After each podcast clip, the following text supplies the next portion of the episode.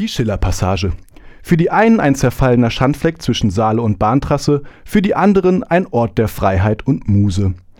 Das schon immer umstrittene Einkaufszentrum mit integriertem Parkhaus steht heute bereits seit sechs Jahren leer und genauso verstaubt sehen die leergefegten Gewerbeflächen hinter den verschlossenen Türen der Passage auch aus.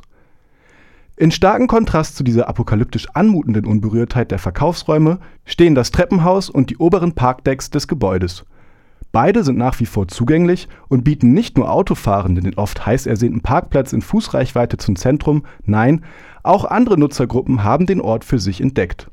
Ob abenteuerlustige Urbexer, freiraumbedürftige Jugendgruppen, ruhesuchende Studierende oder Kunstschaffende wie Fotografinnen und Graffiti-Künstlerinnen finden hier einen Ort, der ihren Bedürfnissen entspricht Gerade an den sonnigen Abendstunden oder zum Feuerwerk an Silvester ist auf dem Dach eine für ein Parkdeck kaum zu erwartende Lebendigkeit zu beobachten.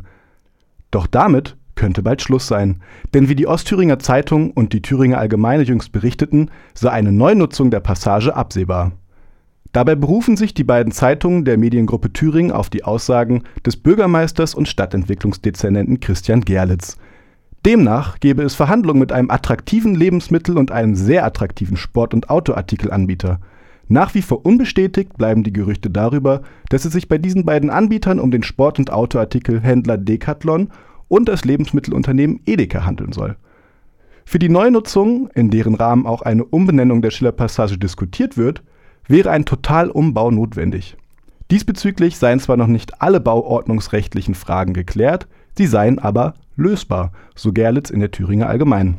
Wenig erfreulich sind diese Nachrichten wohl nicht nur für die meisten der jetzigen Nutzerinnen der Schiller-Passage, auch die Inhaberinnen der jener Outdoor- und Sportgeschäfte werden mit gemischten Gefühlen auf die neue Konkurrenz reagieren.